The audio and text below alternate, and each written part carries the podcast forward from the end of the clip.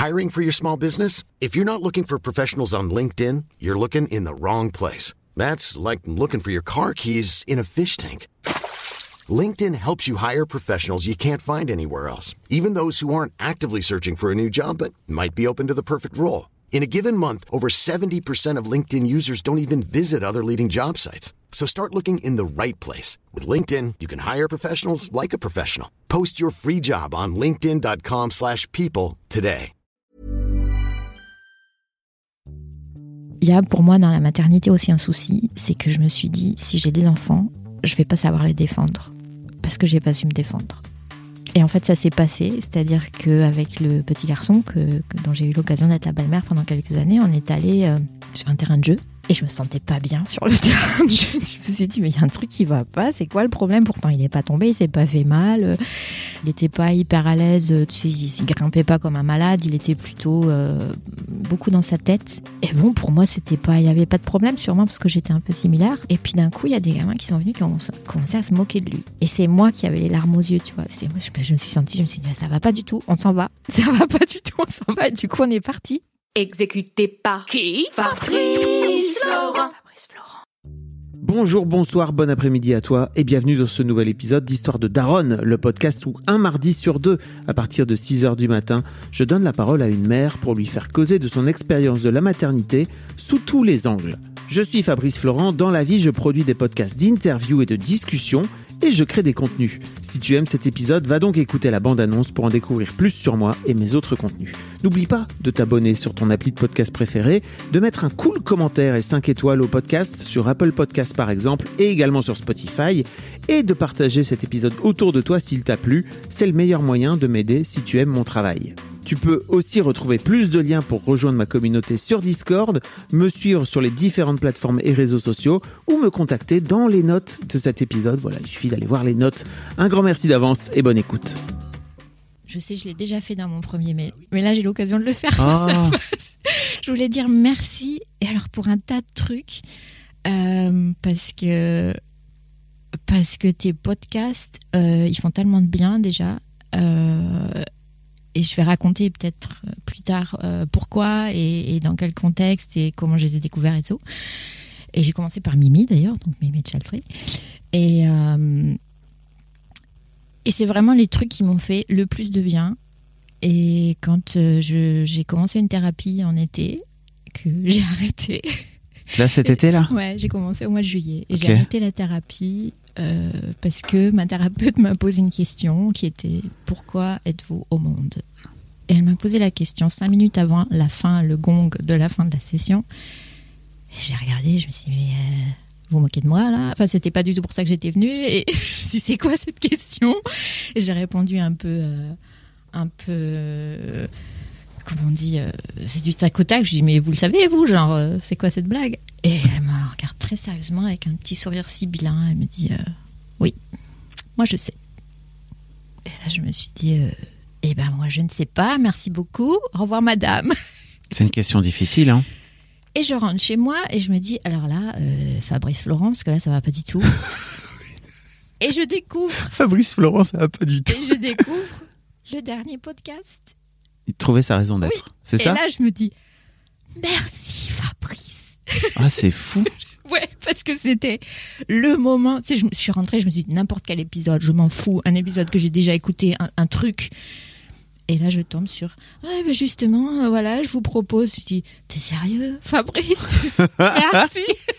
Ah c'est trop Et en classe. fait, et en fait, je me suis dit bah en fait, j'ai pas besoin d'y retourner parce que je vais prendre euh, chaque épisode du mois de novembre. Hmm. euh, Oui, je suis Je, d'accord. je suis pas d'accord. Enfin, je- oui, c'est bien, c'est un bon support, mais c'est cool aussi de le, je crois, de confronter un peu ce que tu vas en sortir, tu vois, à quelqu'un de professionnel. Oui, je suis d'accord avec toi, mais avec quelqu'un avec qui on se sent bien. Oui, ça, ça c'est la base. Et là, c'était pas le cas. Oui. Parce que c'est une super question qu'elle pose en Oui. vrai. Mais après, c'est sûr que si elle te la pose et que toi t'es mal à l'aise par rapport à ça, Bah, Alors, si tu veux, ça m'a fait l'effet du, on va y revenir aussi, du sac de glaçons. Et chez moi, c'est pas du tout un bon signe quand j'ai l'impression d'avaler un sac de glaçons. ah ok. tu vois Waouh, cette image, avaler un sac de glaçons. Ouais. Et ça me l'a fait plusieurs fois dans ma vie et c'était jamais bon signe. Ok. C'est non. Les trucs glacés qui descendent, là, non.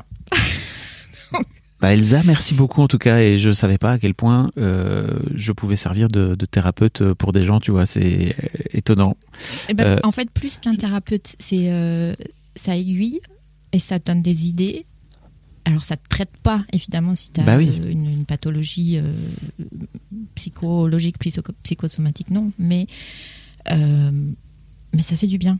Parce que, parce que, aussi parce que tu es en dialogue avec des gens et que du coup, c'est moins, euh, c'est moins sec que quelqu'un qui ferait une émission sur trouver sa raison d'être tout Mm. seul. Et donc, du coup, c'est cool. Ah, merci. Et donc, grand merci. Ah, ça me touche. Mais tu sais, je tiens vraiment à dire qu'en fait, je, il y a des gens qui m'ont fait euh, des remarques sur le fait que c'était cool parce que ça servait de, ça servait de séance en fait, tu vois, de Ouais, genre ouais. de psy. Mais moi, c'est pas mon objectif. Hein. Vraiment, je suis très, je suis Je très sais. à l'aise et ça ne, et ça ne remplacera jamais une, une bonne thérapie, quoi. Tu vois, moi, j'aurais pas pu euh, faire tout ce que j'ai fait sans avoir euh, thérapeute. Alors après, je suis très d'accord avec toi. Il faut trouver quelqu'un avec qui on est bien, et ça, c'est parfois long, ça peut être même très très long de trouver quelqu'un avec qui Ouais. tu es à l'aise parce que en fait la question qu'elle te pose, c'est une super question. Elle est tout à fait valide, Ouais. mais sur le coup, je l'ai complètement bloqué. Mais ça c'est oh, ça dit aussi un truc. Et en fait, si tu veux, bon. le, le truc, alors je suis évidemment, je dis pas, euh, n'allez pas chez un thérapeute, écoutez Mm. Fabrice Florent, c'est pas ça que je suis en train de oui dire. non, c'est pour ça que j'essaie de je, je- je me Euh, permets. Je ne dis pas ça du tout, mais par contre, moi, ça m'a aidé euh, parce que ça m'a donné des tas de clés Hmm. à travers l'histoire de gens à qui j'aurais jamais parlé dans ma vie. Ah, c'est trop cool. Et donc, euh, comme ça, tu vois, en faisant des tas de trucs, et j'arrête pas de dire ça à ma maman qui refuse d'écouter des podcasts. Bah oui. J'arrête pas de lui dire, mais maman, écoute un podcast. Je lui ai envoyé Fabrice Florent, je lui ai dit, t'as écouté? Mais non, je sais pas comment ça marche. Mais maman, je t'explique, t'appuies sur le bouton, pouf, ça marche. Et, je sais pas comment ça va. Enfin bref. Et On a chacun nos blocages, tu vois. Toi, c'est cette question, ta mère, c'est comment Voilà. faire pour appuyer sur un bouton pour Quoi écouter un podcast. quoique je suis très fière de ma maman, parce qu'elle est très très forte quand même. Mais euh, voilà. Donc tout ça pour dire merci. Ah bah avec plaisir. Franchement, je le prends, c'est cool. C'est lundi matin, franchement, ça fait plaisir. Je trouve qu'on dit pas assez merci Ouais. d'une manière générale. Mmh, je suis très d'accord. Voilà. Eh ben, j'avais envie de te dire merci parce que toi, tu m'as envoyé un mail. Tu m'as envoyé un mail il y a longtemps, euh, en mars Ouais. 2022, euh, et tu m'as expliqué qu'en fait, tu avais un parcours euh, de femme nullipare. Tu m'as expliqué plein d'autres choses autour de ça, et j'étais vachement emmerdé parce que j'avais pas d'endroit où te mettre, si tu veux. Et oui, Euh, et ben moi non plus. bah oui. Voilà. On Comme est dans quoi. le cœur du problème. Et en fait, entre temps, euh, entre temps, moi, cet été, j'ai lancé euh, Histoire de Daronne et en re-checkant mes mails, etc., je suis retombé sur ton mail et je me suis dit, mais c'est l'occasion jamais euh, de t'inviter parce que là, il y a un espace, en fait, où effectivement, Histoire de Daronne, pour moi, c'est, aussi, je vais faire parler des mamans et plein de mamans, mais pour moi, l'idée, c'est aussi d'interroger la maternité d'une manière générale. Et euh, bah, j'ai eu, par exemple, Claudette, qui est venue. Oui, euh, l'épisode avec Claudette. raconter ses prises de tête, tu vois, à 35 ans. Euh, ouais, et en fait, l'épisode, j'ai reçu vraiment plein, plein, plein de messages par rapport à cet épisode où je crois que c'est hyper important d'en parler parce que j'ai l'impression qu'entre 30 et 40 ans, c'est très compliqué pour les femmes de se positionner. J'imagine que tu vas en parler. Euh, et, et en fait, euh, d'avoir euh, ton avis à toi en tant que femme du lipar, tu vois, je trouve ça trop intéressant aussi. Donc Bah, merci d'être là. Merci, merci. Plein de merci. Oui, l'épisode de Claudette euh, m'a fait, m'a fait, m'a fait plein de choses, m'a fait réfléchir beaucoup. euh, et à la fin, j'avais envie de dire bon, viens Claudette, on va boire un café. si tu veux, je vous mets en contact. Ouais, j'aimerais bien. Même si Claudette a voulu rester anonyme et pour des, plein de bonnes raisons que je comprends, mais si tu veux, je, peux vous mettre en contact sans problème. Quoi. Euh, et donc Elsa, euh, qu'est-ce qui t'a donné envie de, venir m'écrire?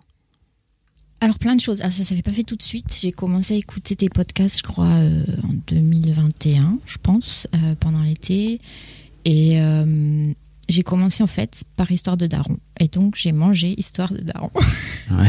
plein, plein, plein d'épisodes euh, parce que en fait, euh, donc je n'ai pas d'enfant, je suis nullipare. C'est très très moche. C'est horrible comme mot. hein. C'est nul. Mm. c'est nul. et, euh, et en fait, euh, bah, il faudrait que je revienne dans le passé pour, euh, pour expliquer ce qui s'est passé, parce que ça s'est pas fait comme ça. Et j'ai réécouté euh, il y a deux jours l'épisode, donc Mimi Jalfrey. Et à un moment de l'épisode, elle dit, de toute façon, à un certain âge, donc genre vers 40-45 ans, les, les femmes qui n'ont pas d'enfants, c'est qu'elles ont décidé de pas en avoir. Et je me suis dit, Alors, pour re- resituer, remettre un peu de contexte, c'est que Mimi est venue sur ma chaîne Twitch pour venir me parler de son envie, euh, de son projet d'être child free, de ne pas avoir d'enfant par choix, pour le coup. Euh, et Mimi a 30 ans, donc euh, elle a 15 ans de moins que toi, Voilà. c'est ça si je me trompe pas 14. 14 et 11 mois. 14, très bien. T'es de fin d'année, donc. Et, euh, et, et en fait, euh, c'est trop intéressant de, de t'avoir toi parce que t'es 14 et 11 mois, 14 ans et Plus 11 mois plus tard. Et j'imagine que c'est, t'as passé plein plein d'étapes que Mimi n'a pas encore passé. Voilà, c'est pas pour dire, Mimi, euh, t'es trop jeune, euh, machin, tu vois. Elle le dit à la fin de l'épisode, elle dit mais ce serait super intéressant euh, d'avoir euh, des femmes de 40-45 ans parce que euh, moi j'en connais pas qui n'ont pas d'enfants. Je dis mais je suis là. Et ben, je te mettrai aussi en contact avec Mimi alors. C'est un peu, euh, bah, j'ai commencé avec le podcast de Mimi parce qu'en fait j'ai cherché sur podcast, l'appli podcast, nulle part. Et je suis tombée, le, là, sur le pr- premier podcast que je suis tombée, c'est celui avec Mimi. Et Ah, donc j'ai commencé avec ça et après je me suis dit tiens c'est quoi Histoire de Daron? Et je suis passée par là. Et ça tombait bien parce qu'à ce moment-là, dans mon couple, bah, on parlait plus. Et donc je me suis dit en fait, bon, je suis dans une situation, il n'y a pas l'air d'avoir beaucoup de monde dans ma situation, euh, et j'ai envie de savoir ce qui se passe de l'autre côté. Et donc j'ai exploré la paternité avant d'explorer la maternité. Ok. donc j'ai commencé par ça et ça m'a fait beaucoup de bien d'écouter des hommes en fait parler de leurs sentiments, parler de leurs peurs, parler de tout ça parce qu'en fait euh, de mon point de vue, on a un peu l'impression que pour les hommes de ce côté-là quand ça marche pas, bah ça va quand même quoi. Et en fait bah pas du tout. Donc euh, donc ça m'avait du bien de commencer par ça et euh, et après euh, bah j'ai continué à écouter les autres podcasts tout ça. Quand tu dis quand ça marche pas, qu'est-ce que tu veux dire par là? Ben, quand ça marche pas, quand on peut pas avoir d'enfants, Mm. on a l'impression, et c'est comme ça que je l'ai vécu honnêtement, que c'est un problème purement féminin, alors que ben, pas du tout. Donc en fait, euh, moi, ce qui s'est passé, je, on, va, va pas y aller chronologiquement du coup, mais c'est que euh, ben j'ai mis beaucoup de temps euh, déjà à savoir si oui ou non, et ça a commencé par ce que je t'écrivais hier, à savoir le, la fiche Bristol de la vie parfaite. Donc tu commences d'abord par avoir une situation stable, tu commences ensuite par trouver le mari, et puis Ce qui est toujours en soi c'est pas mal. une bonne idée d'avoir un papa. Voilà. Enfin, en tout cas, un coparent, pardon, parce que c'est important. Moi, j'ai mis beaucoup de temps, trouver le papa. J'ai mis beaucoup de temps et pendant ce temps-là, en fait, euh, ben, autour de moi, tout le monde avait des enfants, tout le monde se mariait, tout le monde divorçait d'ailleurs, ça allait très vite des fois. Et, euh, et on me disait, ah, mets de l'eau dans ton vin, euh, non, mais il va falloir quand même, mais encore un nouveau, tout ça. Alors je me dis, oh, déjà, je suis pas normale. Bon, ok. Et puis après, j'ai trouvé, euh, trouvé l'homme qui est devenu mon mari. Et je me suis dit, bah super, Sauf que à ce moment-là, je sortais d'une situation très difficile dans le boulot, donc j'avais plus sur la fiche Bristol parfaite la situation qui que. Donc je me suis dit non, quand même, il faudrait que je fasse quelque chose pour moi parce que je sortais d'un plusieurs situations de mobbing, donc de, harcèlement au travail qui ont été très très difficiles. Je sortais d'une grosse thérapie de 6 ans, donc euh, je me suis dit bon ben peut-être pas maintenant, je vais peut-être quand même faire des trucs, m'éclater un peu. Donc j'ai commencé à faire ça et j'avais le début de la trentaine. Et donc, quand euh, je me suis dit, bah là, ça va, euh, en fait, Hiring for your small business? If you're not looking for professionals on LinkedIn, you're looking in the wrong place. That's like looking for your car keys in a fish tank. LinkedIn helps you hire professionals you can't find anywhere else, even those who aren't actively searching for a new job but might be open to the perfect role. In a given month, over 70% of LinkedIn users don't even visit other leading job sites. So start looking in the right place. With LinkedIn, you can hire professionals like a professional. Post your free job on linkedin.com/people slash people today. bah, j'avais déjà euh, plus de 30 ans. Et je suis un peu passée au travers aussi de, de tout ce truc. Oh, tu vas avoir 30 ans, t'es trop vieille et tout, faut commencer avant, tout ça, tu vas avoir des problèmes. Je suis passée à travers, j'étais dans un autre. euh, Passer à travers dans quel sens J'étais dans un autre espace-temps, tu vois. J'étais pas dans ce truc-là. J'avais pas beaucoup de gens qui parlaient de ça autour de moi. Je voyais bien qu'il y avait des enfants. Ma soeur avait des enfants, tout ça. euh, bon, voilà. Mais je me sentais pas concernée spécialement. J'avais- l'impression que j'étais dans le train d'avant, moi. Donc je me suis dit, oh, ça va, il y a pas de problème. Stressez pas. On me le répétait pas trop. On me le demandait pas à chaque fois que j'allais chez la gynéco. Bon, alors, euh, c'est venu plus tard, ça. Donc je me disais, bon, ben, euh, tout va bien. T'avais quoi? T'avais entre 30 et 35, c'est ça, à ce moment-là? Ok. Mais vraiment, j'étais pas, j'étais pas là-dessus, moi. Mhm. Jusqu'à un moment où euh, je suis allée chez une coach professionnelle parce que je me suis dit, tiens, euh, je suis pas forcément, peut-être que je peux faire autre chose de mes dix doigts, euh, tout ça. Et la dame, qui c'était une dame, m'a dit au bout de pas beaucoup de temps, et pas beaucoup de questions, bon, euh, vous avez quel âge? Alors je sais plus, je dois avoir la trentaine. Oui, bon, eh ben professionnellement, euh, vous êtes visiblement sur une voie sans issue, donc euh, ben vous en êtes où au niveau familial? Ah oui, de Et- but en blanc. Et là, je me suis dit, mais je dois être dans le mauvais film. Je- J'ai regardé la nana, j'ai dit, mais, mais, mais quoi? Hein? J'ai pas su quoi répondre parce que je me dis, mais bah, déjà, euh, c'est un peu personnel comme question. Moi, j'étais venue vous voir pour quelque chose de professionnel. Et du coup, elle me dit, ben, euh, ben Nénette, en gros, euh, c'est pas ça qu'il faut penser. Et à ce moment-là, je me suis dit, bah, vous n'êtes pas la bonne personne pour moi. au revoir. Parti, j'ai continué sur ma lancée. C'est génial que tu réagisses comme ça parce que j'ai vraiment l'impression, moi, que c'est des trucs qu'individuellement, les femmes subissent d'une manière ou d'une autre des questions à la con comme ça qu'on vient de poser ou on vient de plaquer ce boum comme ça. Et on entend souvent par la famille, par les amis, etc. Mais même par des inconnus random, quoi. Mais il y en a beaucoup. C'était et alors j'ai pas réagi comme ça tout de suite, tu vois. Là, je te le dis cool parce que c'était il y a 15 ans, donc ça. Ouais. Mais euh, sur le coup, je suis rentrée en pleurant, quoi. Non. Je me suis dit, euh, mais, euh, mais, mais, que- enfin, j'ai rien dans le cerveau, donc j'ai plus qu'à faire des enfants, quoi. Tu vois. C'est ça que tu penses sur le moment parce Bah oui, qu'on te dit, euh, bon non, professionnellement, euh, vous êtes naze, et donc euh, bah, servez-vous de vos ovaires, quoi. C'est un peu violent quand même, surtout quand ça vient d'une femme. Tu te dis, ah bon? Bah non, je suis pas d'accord. Je crois que j'ai encore plein de choses à faire, j'ai plein de choses à découvrir, et ben oui, peut-être, mais pas maintenant, parce que vraiment je le sentais pas. Et ça m'a pris beaucoup de temps pour. euh, puis j'étais toute seule, en fait, j'en ai pas beaucoup parlé, parce que je suis introvertie, donc j'en ai pas beaucoup parlé. Et euh, ça m'a pris beaucoup de temps pour me dire. euh, bah, elle m'a dit un truc, mais je vais le mettre à la poubelle, en fait. Et je pense que. Je pense que ça arrive très souvent et que ça déstabilise très souvent. Toi, aujourd'hui, avec le recul, c'est des micro-agressions comme ça euh, que tu as vécues. Tu as l'impression d'en avoir vécu beaucoup dans, dans Oui. ta vie? Tu sais, tu parlais, je sais plus sur quel podcast, de la liste. Euh, je m'en souviens plus. J'ai pris des notes, mais je m'en souviens plus. Bah, Tu peux prendre tes notes hein, si tu veux. Tu veux prendre tes notes? Ouais, je veux bien. Vas-y, vas-y. Elsa qui m'a envoyé hier un mail pour m'expliquer ce dont elle voulait parler. Je lui dis mais tu sais Elsa, on parlera de ce que tu veux. C'était les cinq blessures de l'âme Ah oui. Euh, l'abandon, le rejet, l'humiliation, la justice, la trahison. Oui. Pardon, je les ai dit un peu vite du coup. Euh, et ouais, c'était plutôt. euh, Bah, du coup, c'était c'était peut-être un peu de l'humiliation. Et euh, oui, c'est- plein de micro blessures que tu. Et puis c'est de l'injustice. Enfin, il y a tout là. euh, Ouais. Ouais, du rejet aussi, Mm. finalement. Euh, et c'est pour ça que j'ai écrit que je voulais te parler de, de la cruauté des femmes envers les femmes, en fait. Parce qu'on dit toujours les hommes. de- je suis pas d'accord du tout.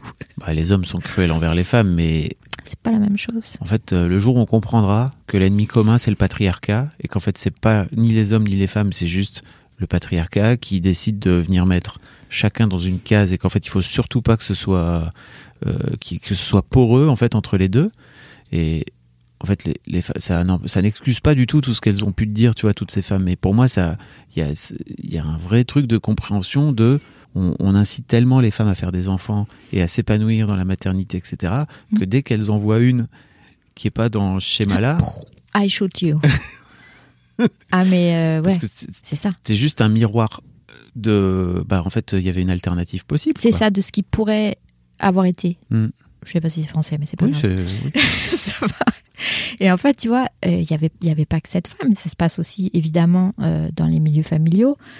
Et je me souviens très bien de d'avoir commencé donc à bosser euh, dans mon nouveau job après avoir été voir cette coach. C'est trouvé que bon, il y avait d'autres problèmes, hein, jamais tout n'est jamais parfait, et que je me prenais un peu la tête à un moment. Et je me souviens d'une très très longue conversation avec ma sœur qui m'a euh, fait la promotion de la maternité avec alors c'était très bien, si tu veux, c'était très soft. Il y avait pas, il y avait pas du tout d'agression de ce côté-là. Mais c'était vraiment, c'est mais, mais écoute, si ça va pas dans ton boulot, pourquoi tu te prends la tête? Fais un enfant. Et, et, Ça n'est ce- pas la même. euh, et ce truc, si tu veux, Ça n'est pas la même activité. c'était un peu. Mais là, c'est le moment, tu vois. Là, c'est bien, faut, faut le faire. Et c'était comme un conseil de, de pote. Et il y a toujours eu un truc là-dedans où je me suis dit, mais il y a quelque chose qui va pas. Il y, a- il y a quelque chose qui me convient pas. C'est un peu comme on disait, mais si elles te vont bien ces chaussures et tu sens bien que ça fait un peu mal. Et donc tu dis, ouais, mais je vais pas les mettre en fait. Donc Il je, vaut mieux pas les mettre euh, en je vais peut-être pas les Parce acheter. que tu vas t'abîmer les pieds si tu les mets. Bah c'est ça. Et, et en plus de ça, si tu veux, j'ai passé euh, une grande partie de ma jeunesse à avoir des problèmes de santé. Et donc, en fait, quand ces problèmes sont, sont- ont arrêté d'être là, euh, parce qu'ils ont été plus ou moins résolus, je me suis dit, yes, mon corps à moi. et donc, je me suis dit, bah, j'ai pas envie d'y mettre quelqu'un dedans. Enfin, euh, non, quoi. Donc, et, et à ce moment-là, si tu veux, il y avait plein de gens qui avaient des enfants et ces gens qui ont eu des enfants, comme ma sœur par exemple, qui a 6 ans de plus que moi, les enfants étaient déjà un peu grands et je me suis retrouvée à des tablés de famille où d'un coup, la maternité avait un autre visage. Et ça, c'était super intéressant pour moi parce que moi, j'étais pas encore dedans, donc j'étais pas encore dans la salle d'attente de la vie où tu arrives après. Euh, j'étais encore dans, bah, c'est bon, euh, j'étais pas encore périmée, ça va. Et j'écoutais tout ça et les mêmes femmes qui t'envoyaient des photos de la table d'accouchement avec les pieds en l'air et le, plus beau jour de ma vie et tout, te disaient maintenant Ah ouais, non, mais, euh, mais c'est l'horreur quand même. Hein. Euh, T'as les pieds qui gonflent, t'as des hémorroïdes. Ah, puis je te raconte pas l'épisotomie. Merci pour l'épisode sur l'épisotomie, parce que jusqu'à cet épisode, je ne savais pas ce que c'était exactement. J'avais pas du tout imaginé la chose comme ça. Je croyais qu'on faisait une petite coupure sur les côtés, tu vois, toute propre. C'est pas du tout ça.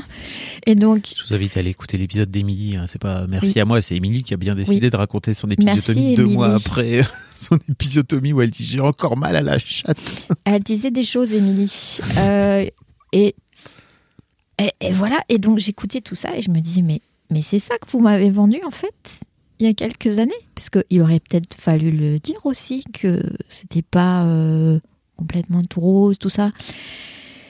Et ça, c'était super intéressant. Parce que d'un coup, toutes ces filles qui disaient, mais allez, mais, fais, mais, t'attends quoi? Mais euh, vous, vous y mettez quand J'aime pas cette expression, vous y mettez quand T'imagines ce qu'il y a dedans?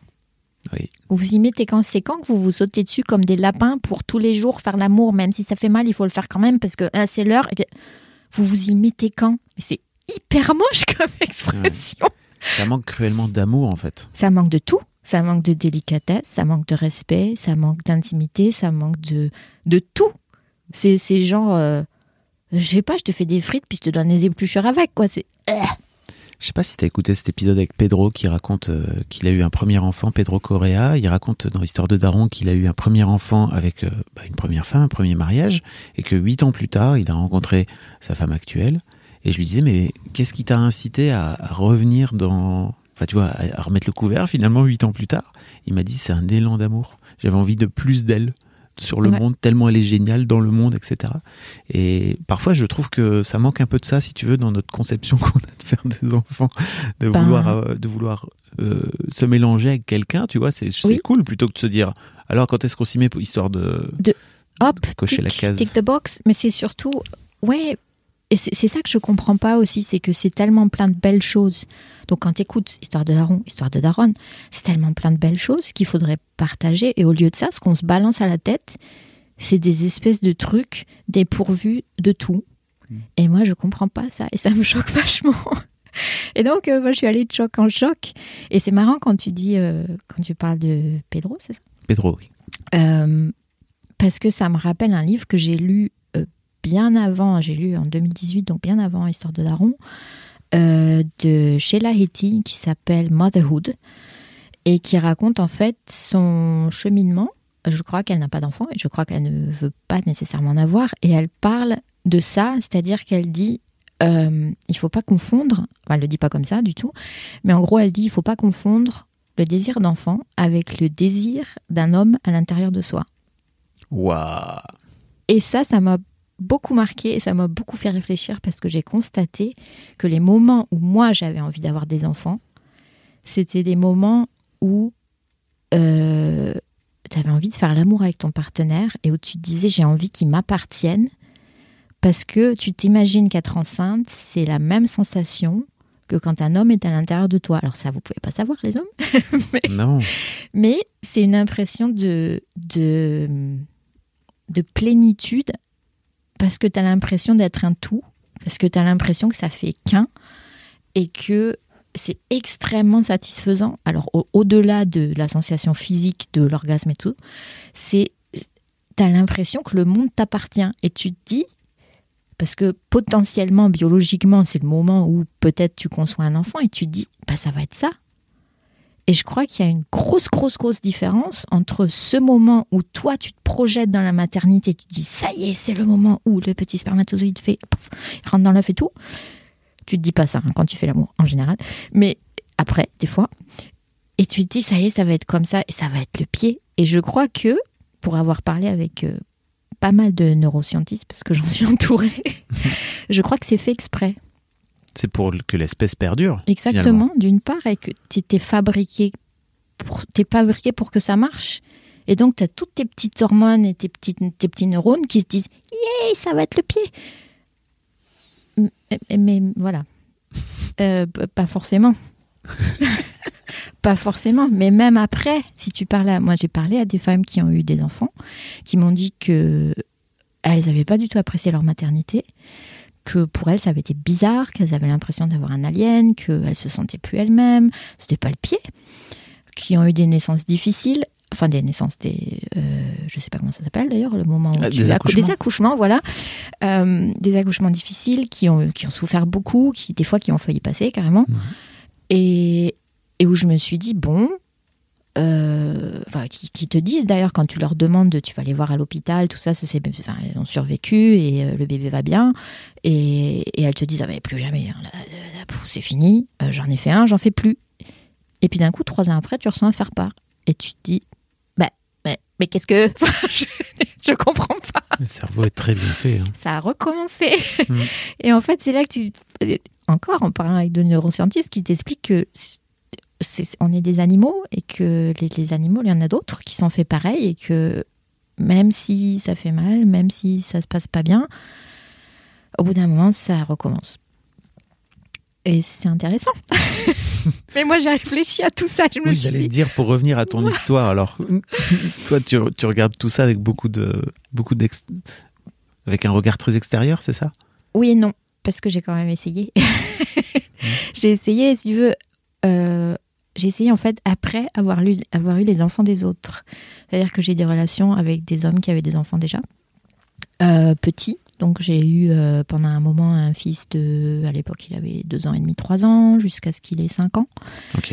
Donc, tu as été belle-mère? Ouais, euh, d'un petit garçon. Et puis, euh, et puis après, on s'est séparés. Et j'ai eu une relation avec un homme qui avait deux adolescents. Donc, je suis passée de 5 à 12 et à 17 coup. d'un coup. ça m'a fait bizarre. et j'ai trouvé ça très difficile.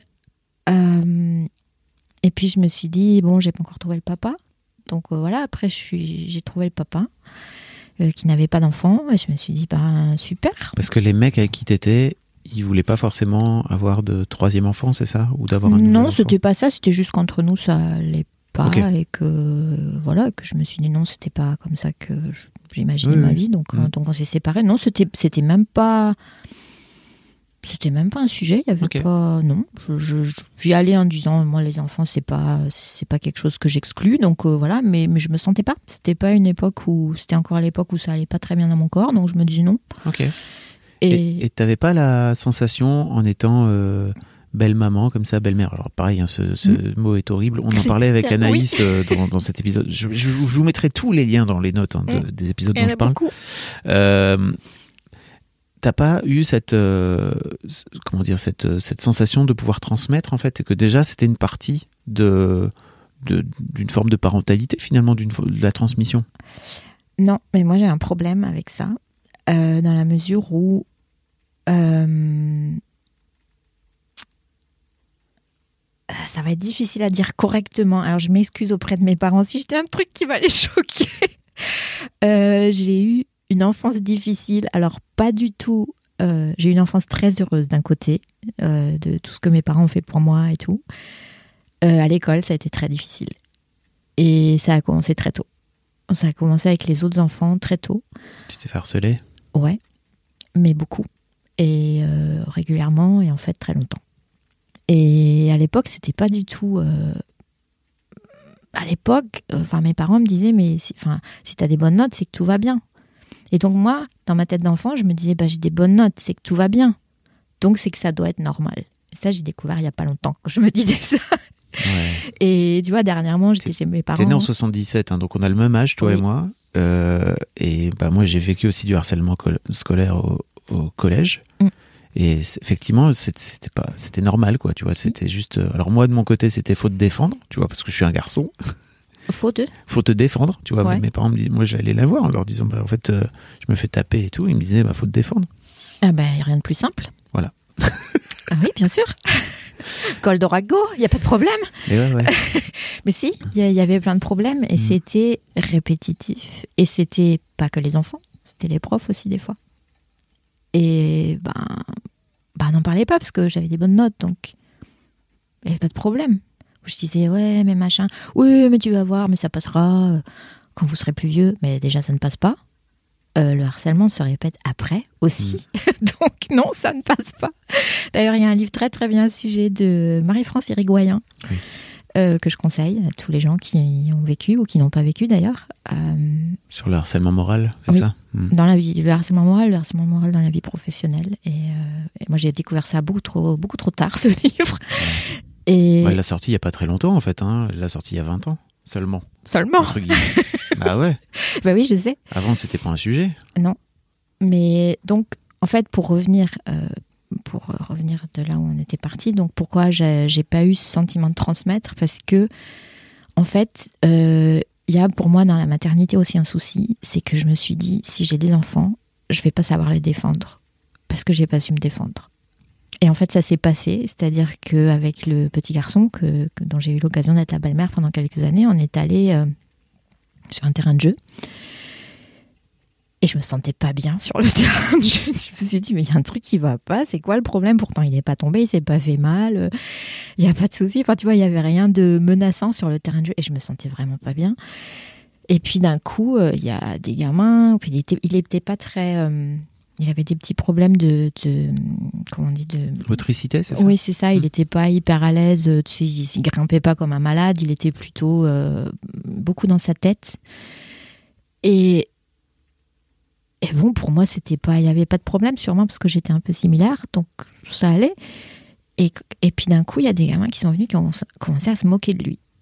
Et c'est moi qui avais les larmes aux yeux, tu vois. C'est, moi, je, me- je me suis sentie, je me suis dit, ça va pas du tout, on s'en va. Ça va pas du tout, on s'en va. Et du coup, on est parti. Et, et je me suis à l'époque, j'ai pas, je devais avoir euh, 20 quelque chose. T'as pas, fait- pas fait le lien? J'ai pas fait le lien, j'étais pas en mesure de de m'auto-analyser, si tu veux, me dire oula, c'est toi qui as un truc qui va pas. Et voilà.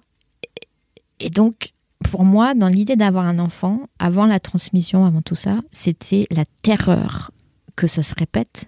La terreur que mon enfant aille à l'école et qu'on lui dise t'es moche et qu'on lui dise euh, t'es naze et, qu'on lui fasse du mal, si tu veux. Et je me suis dit, je saurais pas faire. Je, je saurais pas le défendre parce que moi, même aujourd'hui, des fois, j'y arrive pas. Et donc, euh, ben, ben non. Euh, non, quoi. je vais pas savoir faire. Et, euh, et tu vois, ça continue parce que, parce que j'étais chez mes parents euh, la semaine dernière et j'ai trouvé tous mes bulletins de classe.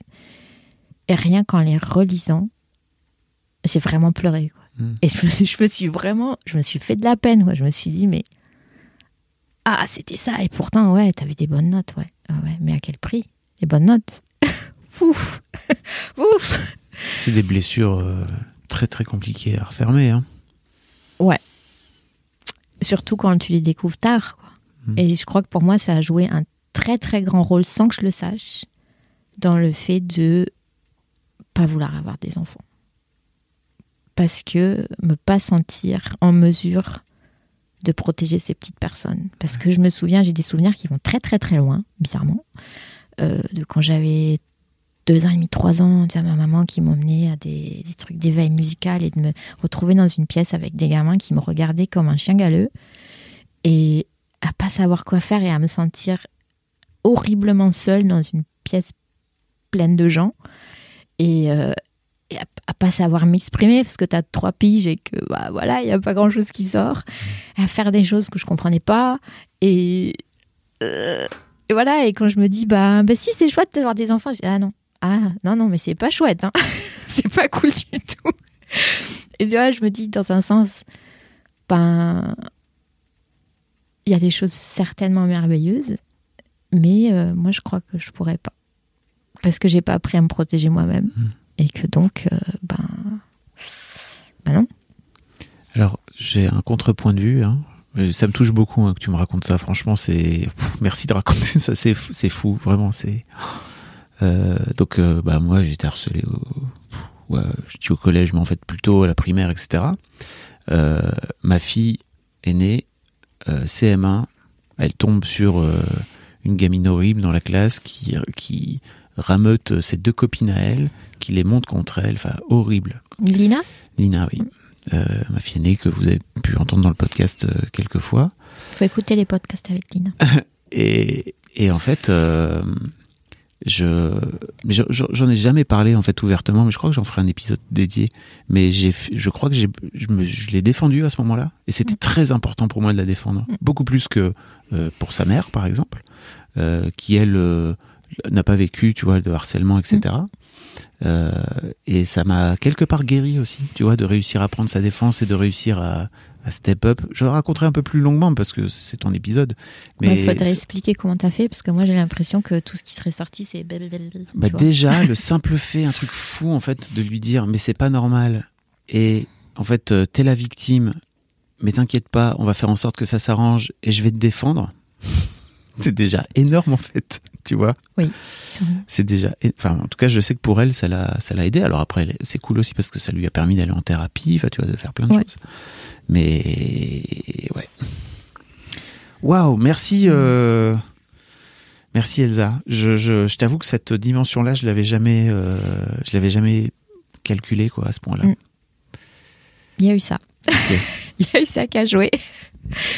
Et puis, euh, et puis après, euh, bah après, on arrive à un moment où, euh, donc pour reprendre le cours un peu plus chronologique, euh, à un moment où donc j'avais le papa, j'avais la situation, et, naturellement, on dit bah là c'est maintenant, donc j'ai fait ça un peu sans conviction en fait. donc j'ai arrêté la pilule sans conviction. Je me suis dit si ça marche, ça marche. Puis si ça marche pas, ça marche pas. Parce que j'étais super heureuse, donc tout allait bien. Et puis. Pourquoi tu l'as fait à ce moment-là alors que c'était sans conviction? Parce que c'est la fiche Bristol. Ok, Tu réfléchis pas. C'est comme c'est comme le mariage. Tu réfléchis pas assez. ok. Euh, tu vois, c'est c'est marqué dessus. Et moi, j'étais très. euh, je sais pas, c'est peut-être un truc de génération aussi. Je sais pas si on. S'est dit, bah, dans la vie, si t'as un travail, tout va bien. Bon, puis après, c'est. C'est l'autoroute Fisher Price. Je sais pas, c'est un truc, Ouais. ça paraît super logique. Tu... Moi, j'ai pas réfléchi. Vraiment pas. Mais tu sais, je crois aussi que dans notre génération, il n'y avait pas de d'alternative, il n'y avait pas de modèle alternatif, il n'y avait pas de rôle modèle, il n'y avait pas de femme euh, child free ou en tout cas, euh, Il n'y en avait pas ou c'est qu'on n'en parlait pas on assez? on n'en parlait pas du tout. On les voyait pas. Il n'y avait pas la communication qu'il y a aujourd'hui. Et on les marginalisait un peu, celles qui l'étaient. Sûrement. Hmm. Ça, ça a pas, ça, c'est- ça pas changé beaucoup. Hein. Ouais, j'imagine, mais en, en tout cas, il y a des podcasts qui existent, tu vois, il y a des comptes Instagram, etc. Et en fait, il y a au moins des gens qui, des gens, des femmes, des hommes qui viennent raconter. Ouais. Et ça, déjà, je trouve que c'est cool. Il y a ça, mais il y a aussi un truc euh, que je, je voulais reprendre parce que tu l'as mentionné tout à l'heure où tu parlais de, tu parlais de, je sais plus, c'était des tiroirs ou des groupes ou des étiquettes. Enfin, il y a quelque chose que j'aime, qui me met mal à l'aise. On va pas dire que j'aime pas parce que je veux pas, je veux pas être péremptoire. Euh, j'ai très peur des étiquettes. J'ai très peur des tiroirs. Euh, j'ai peur des shitstorms aussi. J'ai peur d'un tas de trucs.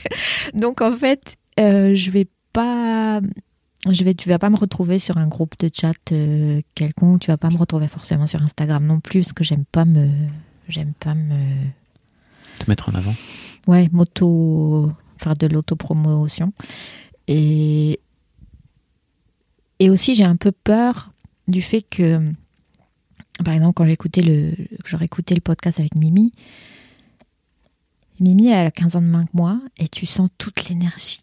Je dis pas que j'en ai plus, c'est pas ça, mais euh, mais j'ai eu un peu plus de creux et un peu plus de boss du coup sur ma route et, et du coup tu sens toute Mimi super entière, tu vois. Tu dis waouh c'est génial, j'ai envie d'y retourner, de faire les choses complètement différemment. Et d'un autre côté, j'ai un peu peur de ça aussi parce que je me dis mais moi je suis toute cassée. Donc si, tu- si, si, tu, si tu viens vers moi entière comme ça, je vais, je vais pas y arriver. donc donc j'ai peur de j'ai peur des échanges avec des groupes parce que parce que parce qu'on va me dominer parce que moi j'en ai marre des groupes tu vois.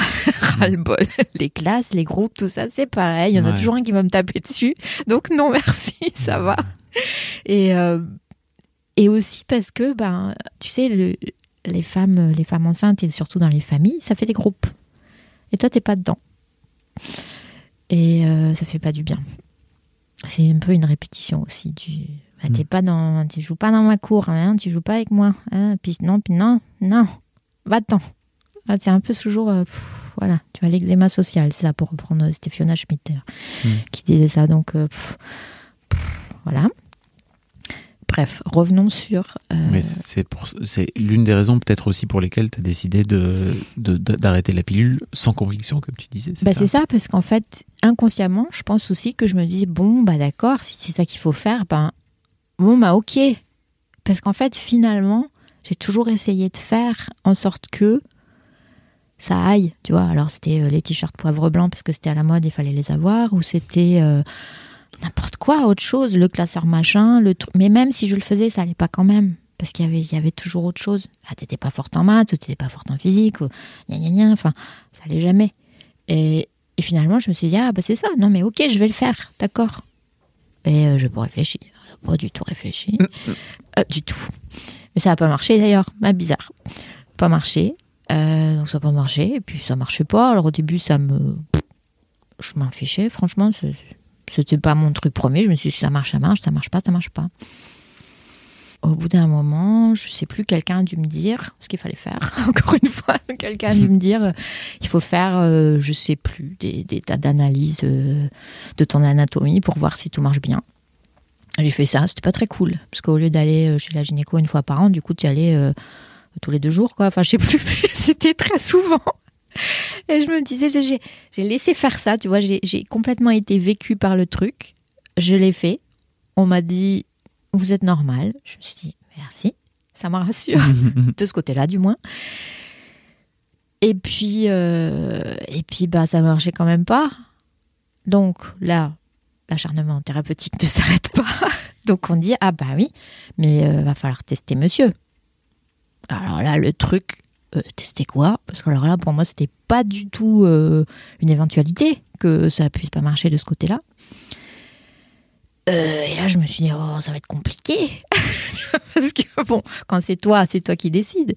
Même si tu es un peu autopiloté par, euh, par euh, la pression sociale, c'est quand même toi qui décides d'y aller chez la gynéco, de faire les tests et tout. Et là, quand on dit, il va falloir convaincre ton partenaire qui était complètement extérieur à la chose, parce que moi, j'étais toujours toute seule, j'y allais toujours toute seule. Mais vous vouliez quand même faire un enfant tous les deux. Ouais, Mais donc il n'était pas si extérieur que ça. si. Donc vous. Quoi? Ben, si, je crois qu'en fait, on n'était pas très convaincus ni l'un ni l'autre. Et que, euh, veux, moi, quand je l'ai rencontré, il me dit, moi, j'en veux cinq. Je lui ai dit, euh, cinq, c'est un peu beaucoup quand même. On va peut-être faire un compromis à deux. Mais, euh, mais c'était très. C'était un peu comme les albums autocollants de Panini, tu vois. C'était, euh, ouais, moi, je les veux tous. Bon, puis après, tu arrives à la fin, tu les as pas tous. C'était un peu nébuleux, tu vois, comme truc. Ouais. C'était pas. euh, mais si, si, demain, et puis d'ailleurs, j'ai déjà acheté la poussette, tu vois. Non, c'était pas ça du tout. C'était un truc, un- c'était un plan complètement nébuleux. Et je crois que ça, ça l'était pour nous deux. Ok. Et qu'on se l'était pas vraiment dit. Alors pourquoi c'est comme ça pour lui, je sais pas. Mais c'était ma sensation. Et donc, euh, voilà. Donc bon, Moi, Quand il s'agit de tester sa fertilité, j'imagine que s'il est à moitié pas dans le truc, c'est très chiant pour un mec. hein. oui. Très, très chiant. Parce que là, il est en train de remettre non seulement en cause sa virilité, mais également sa capacité à semer tous ces spermatozoïdes là, tu vois. Ouais, et moi, j'ai pas vu le truc comme ça du Mm. tout. C'est-à-dire que pour moi, si tu veux, je sortais de, je sortais de, d'une batterie de tests. Euh, regardez à droite, regardez à gauche, gnic, gnic, ça marche bien. euh, faites pipi dans le bocal. euh, pff, voilà, c'était un peu de la plomberie, tout ça. Et donc, je me suis dit, bah, euh, t'as qu'à faire la même chose. Enfin, tu vois, c'était. pff. Alors, pour moi, la dimension psychologique qu'il y avait derrière, c'était vraiment complètement aléatoire. En plus, et les médecins, alors je me suis dit, bah, euh, pff, un petit test, ça va pas faire de mal. Ah oui. Et je suis rentrée dans le truc. En plus, c'était c'était de mon côté, si tu veux, c'était de, de- du côté de ma famille qui disait mais il faut faire un spermogramme, il faut faire un spermogramme. Je dis oh mais vous m'emmerdez, bon. Puis finalement, j'ai amené ça comme ça entre la poire et le dessert. Il ouais, faut faire un spermogramme, hein. Là, c'est le prochain truc sur l'agenda. Et puis là, je le vois qui se crispe un peu. Puis qui dit pas grand chose parce qu'il parle pas beaucoup non plus. Donc il se crispe un peu, bon. Et puis moi, je ramène ça parce qu'on t'as fait ça la- cette semaine, il faut le faire la semaine prochaine, tout ça. Et donc, euh, ben, on s'est retrouvé à faire un spermogramme complètement bancal, euh, n'importe comment, donc très très mal fait. Euh, courir avec le petit bocal au laboratoire. Alors courir, je dis courir, mais c'était 15 km en voiture, donc c'était pas du tout courir. Le truc était pas à bonne température. Enfin, après, c'était n'importe quoi. Alors vraiment n'importe quoi. Et amener le bocal, voilà. Et, moi, en ressortant, j'avais un genre d'intuition. Je me disais, mais, mais en fait, on le fait, mais en fait, on sait que ça va pas marcher. Et là, je retourne. Donc, en fait, chez nous, euh, quand tu fais un spermogramme, tu reçois les résultats chez la gynécologue. Et donc, c'était moi qui allais. Et donc, j'y suis allée toute seule. Très mauvaise idée. Mesdemoiselles, si vous avez à faire ce genre d'exercice, mesdemoiselles, messieurs, n'y allez pas toute seule. Euh, Parce que de ce fait-là, tu, venais, tu devenais la messagère, c'est ça que tu veux dire? Non, c'est moi qui me suis pris la, qui me suis pris la baffe déjà. Parce qu'on m'a dit, euh, on m'a dit, mais euh, alors là, bah, il y en a pas, ils sont tous morts. Et là, euh, en fait, ce qui s'est passé, c'est que ma gynéco. Alors en fait, ce qui se passe avec les gynécos, c'est qu'on te les conseille en général. Parce que parce que c'est toujours un truc où c'est un peu comme le dentiste, tu vois. Tu, dis, Oui. euh, il est bien, il est bien, il fait pas mal, il fait pas mal, tu vois, c'est un peu comme ça. Et donc j'avais changé de gynéco parce que celle qui m'avait fait tous mes examens, tout ça, elle, bon, elle était partie en vacances au moment des résultats, j'avais pas trouvé ça top. Donc je m'étais dit bah euh, merci, c'est gentil, mais alors maintenant je me retrouve avec quelqu'un qui me connaît pas, euh, qui connaît à peine mon dossier. Enfin bon, c'était pas génial. Et donc je m'étais dit bon ben je vais ailleurs. Donc j'avais été chez une nouvelle gynéco qui qu'on m'avait conseillé. Il me dit tu vas voir, elle est super, tout ça. Et je rentre chez la bonne dame. Il était aux alentours de 8h30, 9h. Il faut savoir qu'en Suisse, à 9h, c'est l'heure de la pause. C'est pas anodin ce que je dis. Et donc je rentre dans le cabinet et donc elle me fait asseoir. Et elle me dit bon bah alors euh, voilà madame machin bon ben euh, donc bah tout est clair hein, le voilà le spermogramme bon bah il y, a- y a rien de viable euh. donc eh ben voilà donc bah vous avez quel âge? Ah oui 39 ans. Ah, non mais non mais en fait vous vous allez tout de suite hein, pour les FIV bon bah alors voilà bah écoutez ça c'est l'adresse c'est le laboratoire le numéro de téléphone. Bonne journée. Vraiment? Vraiment. Waouh. Eh bien, bonne journée, effectivement. bonne journée parce que bah c'est l'heure de la pause. Et là tu sais tu ressors. Déjà tu sais pas comment tu te lèves tu sors. Alors j'étais dans un escalier et j'ai- sérieusement j'ai pas su comment descendre l'escalier. Je me suis arrêtée je, me suis dit, je sais pas comment ça marche. J'y arrive plus. Ouais. T'as l'impression qu'on t'a mis dans une machine à essorer à 1600 tours et qu'on n'a pas attendu que le tambour s'arrête pour ouvrir la porte. J'aime beaucoup cette image. Euh, et donc, tu sais pas descendre l'escalier. Euh, euh, voilà. Et là, tu descends. Dans la salle d'attente, tu as ton mari et ton papa qui, est- venu euh, complètement, qui a rien à voir avec ça, mais il était avec. Et tu, et tu te dis, fuck. Voilà. Et alors, tu es là, contenance, je pense. contenance. Dans contenance, il y a contenance. tu respires, tu es là, tu sais pas comment tu fais, ça rentre, ça sort. Voilà, heureusement, là c'est automatique parce que sinon tu crèves. Et, et, Et tu dis, et dis, ça va, chérie Ouais. Ouais. On va faire les courses. Tu vas faire les courses, voilà. Tu fais ça après. T'es allé faire les courses. Ouais, en autopilote. Donc j'ai acheté des tas de trucs dont j'avais pas besoin. Pourquoi il y a des piles dans le téléphone, dans le, dans le frigidaire, chérie? Voilà, c'est ça. Et puis après, ben, euh, bah après tu dis à ton mari, euh, bah ils sont tous morts. Euh, explosion nucléaire. Et et là ton mari te répond pas très longtemps après. Bah tu vois, je suis soulagée. Bah, deuxième baffe dans ta tête la même journée. Et là, je rigole, mais je rigolais pas du tout sur le coup. Ouais, j'imagine. Et là, tu te dis, je suis retournée dans la machine à laver, elle est repartie, et je vais jamais en sortir en fait, parce qu'on m'a mis dans le sèche-linge. voilà, donc.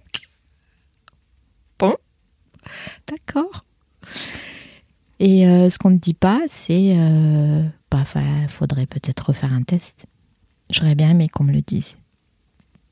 Un, un- un- un autre spermogramme. Bah, faudrait peut-être Dans le des faire bonnes euh, conditions. correctement. Voilà. Au labo, Mhm. juste après. Voilà. Voilà. C'est un peu chiant parce qu'effectivement, tu dois aller te branler dans un labo un peu chum avec un porno de mauvaise qualité. C'est très chiant. C'est bof, On va pas le nier. mais ça nul. permet de pouvoir avoir à la fin un test au moins qui soit un peu fiable. Quoi. Voilà, parce qu'en fait, si vous ne faites pas ça, vous restez avec un truc, un gros éléphant dans la pièce qui ne sortira jamais de la pièce. Donc c'est une mauvaise idée. Il faut toujours refaire le spermogramme, même s'il est négatif, au moins tu peux construire même sur quelque chose comme ça, Oui. je pense. Un peu euh, qui soit solide, quoi. Parce que là, t'avais l'impression que. Et puis j'avais l'impression que tout le monde s'en foutait, quoi. Ah ouais. que vraiment c'était je m'en fous c'était oh, bah ouais bah c'est cool Mais toi aussi, non Tu t'en foutais un peu, j'ai l'impression. que Tu vois, tout ce que tu disais tout à l'heure. euh, En tout cas, t'avais un peu le cul entre deux chaises, j'ai un peu l'impression. ouais c'était pire Euh, j'avais l'impression de d'échouer mais qu'il n'y avait pas d'alternative en fait à cet échec Mhm. donc euh, oui si tu veux de, par, par dehors tu, tu pouvais avoir l'impression que je m'en foutais mais en fait c'était euh, c'était grosse grosse grosse blessure. Et puis d'un coup je me retrouvais dans un vide total. C'est-à-dire que ben euh, bah, t'auras pas d'enfant. Oui d'accord. Euh, ça veut dire quoi? Euh, je suis toute seule dans cette pièce où il y en a d'autres. Tu vois on ne dit pas c'est pas comme quand tu rentres chez le gynéco et t'as toutes les brochures hein, on t'explique tout. Mais il n'y a pas celle-là. La brochure de qui n'en a pas eu pour reprendre Blanche Gardin. Tu l'as pas cette brochure t'as pas euh, elle dit aussi euh, le, le statut mystérieux? Tu ne l'as pas non plus Ouais. donc euh, j'ai écouté beaucoup Blanche Gardin à cette époque, beaucoup. Ça m'a fait du bien, merci Blanche. Euh, tu vois, il n'y a, pas tout ça. Et donc moi je suis allée le chercher en fait. Et c'est en allant le chercher que, que je suis tombée sur tous ces livres. Euh, donc chez Laïti, que je suis tombée sur Blanche Gardin, que je suis tombée sur euh, Histoire de Daron, pour y revenir. Rien à voir, mais. je- Ben, je, si, en fait. Je vois, je vois bien comment Si tu. en fait à voir parce que bah je suis tombée donc sur Mimi premier mais après à voir parce que ben du coup tu sais tu sais que tu seras pas maman mais tu sais pas t'auras pas de papa non plus et donc ben c'est chouette de de pouvoir euh, grappiller de pouvoir voyager avec les autres au travers de ce qu'ils ont vécu et c'est un peu aussi ce que ce qui manque à moi parce que en tant que donc euh, nullipare, il n'y a pas d'autre mot, il va falloir en créer un. Euh, je préfère, je préfère Blanche Gardin, qui n'en a pas eu. C'est, c'est, c'est plus cool. Ouais. Euh, tu sais, il manque. euh, En fait, on n'est pas intéressant. On a l'impression, souvent. Ouais. On a l'impression qu'on n'a rien à dire. Que, bah ouais, on a 45 ans, on n'a rien fait, quoi. Cool. Et en fait, ben, c'est pas vrai du tout. Bah, la preuve, là, moi je t'écoute religieusement depuis une heure. Mais la preuve, j'ai fait un podcast. bah, en fait, en fait, je crois que, en fait, je crois que c'est ça que je cherchais, tu vois. Quand j'ai écrit le premier mail, c'était pas, euh, ouais, je suis très triste, je suis nulle part. C'était pas ça l'idée. C'était que j'avais l'impression que personne m'entendait, que j'ai pris, alors ce dont parle Fiona Schmidt dans La chaîne ou l'utérus, tous les trucs, tous. Je crois que je peux faire check. Le euh, bah, t'as qu'à adopter. Mais bien sûr, rien de plus simple. Je vais prendre mon petit caddie et je vais aller au supermarché des enfants qui cherchent des parents. Eh, c'est pas facile d'adopter des enfants, puis c'est un, c'est un concept complètement différent. Alors oui, il faut en parler aussi, mais balancez pas des trucs comme ça. Mm. Euh, déjà, t'as pas forcément envie. Déjà, avec mon passé et mon histoire à moi, adopter un gamin, c'est encore plus dur qu'en faire un à moi. Ben, je vais pas y arriver non plus, tu vois. Donc, ah. et là, tu, tu- tu te retrouves en fait dans le vide, le vide d'intérêt de, bah, de tous les gens qui sont autour parce que ils ont des familles, parce que voilà, tout va bien pour eux. C'est pas vrai d'ailleurs, c'est pas parce qu'ils ont des familles que tout vient pour eux, mais, Bah, mais nous, on a l'impression. Oui. Et donc, je me suis dit, attends, avant de, jeter tout, le le bébé, l'eau du bain, euh, tout, va d'abord voir comment c'est de l'autre côté. Et donc, c'est pour ça que, que ben, lentement mais sûrement, je me suis dit, je vais aller écouter. Je vais aller écouter tous ces gens qui parlent de leur maternité, de leur paternité, de leur famille, de ce qu'ils sont pas arrivés à faire. J'ai écouté des tas d'autres podcasts comme, euh, je sais plus comment ils s'appellent. euh, bref, c'est dans mes notes. Ok, ok. On les mettra dans les notes. si tu veux. Euh, des tas d'histoires de gens, des tas d'histoires de vie, et de me dire, bon, ben, la mienne, elle est pas pourrie. Je veux dire, il y a des plein de trucs à faire, il y a plein de trucs à dire, mais c'est juste que je voudrais, je voudrais dire qu'il y a, beaucoup trop de cruauté en fait autour de tout ça, autour de tout ce qui est censé être beau dans ce que vous dites sur la maternité, la paternité. Mais arrêtez les vacheries autour, quoi. Il y en a beaucoup trop même quand tu vas euh, même quand tu vas chez une gynéco et que tu lui expliques après euh, qu'il y a quelques trucs qui vont pas elle s'en fout il m'est arrivé qu'on me laisse au milieu du cabinet de gynéco. Alors je sais pas si tu vois le setting c'est pas du tout sexy. Oui. t'es à moitié tout nu avec le bas qui manque avec euh, des chaussettes. Des fois elles ont des trous parce que oups ce matin j'ai pas fait gaffe. Et et la nénette elle te regarde elle s'en fout complet. Elle reçoit un, coup- un coup de téléphone et elle te dit bon bah, excusez-moi en matin en salle de travail. T'imagines la porte que tu te prends là paf Ouais. paf paf. Et toi t'es là ben d'accord. Donc en fait je ne suis pas du tout intéressante même pas médicalement même pas au niveau de la plomberie. Elle m'a laissée toute seule mais moi j'ai fondu en larmes dans le truc je me suis dit euh, ah ouais? Eh ben d'accord je vais donc remballer euh, les trucs qui vont pas je vais m'en occuper toute seule parce que parce que c'est quoi le choix que j'ai? Et c'était une femme. C'était une femme qui n'a pas pris le temps de me demander est-ce que vous avez des enfants? Oui, non, parce que normalement ça fait partie de l'anamnèse chez une gynéco. Bah non, ça ne s'est pas fait. Bam, dans ta gueule. Euh. Bah non. Je suis pas d'accord. Ou alors, pour te donner un autre exemple de, de femme encore, euh, je suis allée à un apéro il y a pas longtemps. Rien à voir avec la maternité, c'est un truc euh, semi-professionnel avec plein de gens. Et j'ai rencontré une collègue de, de mon ancien travail qui vient vers moi les bras ouverts. Oh ouais, ça, ça me fait plaisir de te voir. euh, Comment ça va? Je ça va bien. Seconde d'après, elle me regarde. Elle se dresse comme ça, les mains sur les, les hanches. Elle me dit, t'as pas d'enfant. Texto, citation. Waouh. Et là, tu fais quoi? T'as ton verre de champagne? Tu dis attends chérie, euh, j'enlève le canapé, accroche-toi à ton verre ou c'est quoi l'histoire? Enfin, co- comment cette conversation a atterri dans mon utérus? Excuse-moi, mais je comprends pas.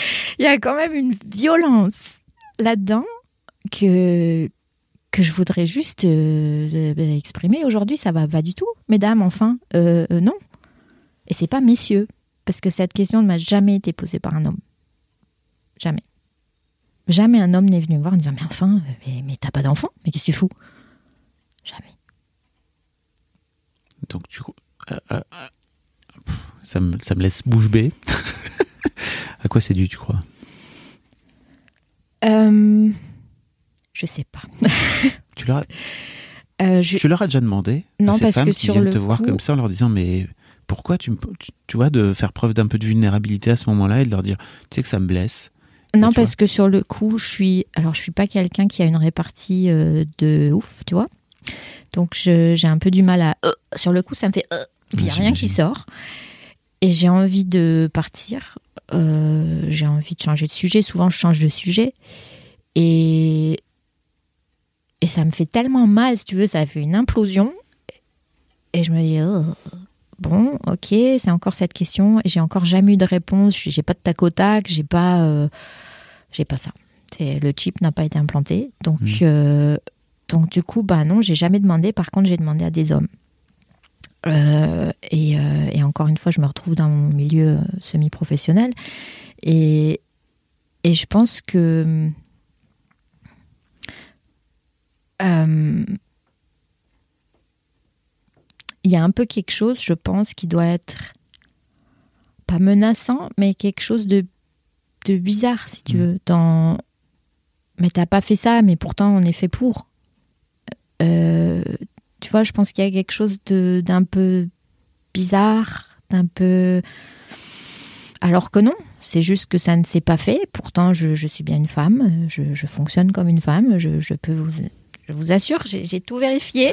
La plomberie fonctionne bien. Bah oui. Euh, Puis c'est fou parce que j'ai un peu l'impression aussi que tu es en train de te justifier d'une forme de valeur que tu aurais en tant que femme, quoi. Tu oui, vois. parce qu'on donne l'impression que t'en as Ouais. pas.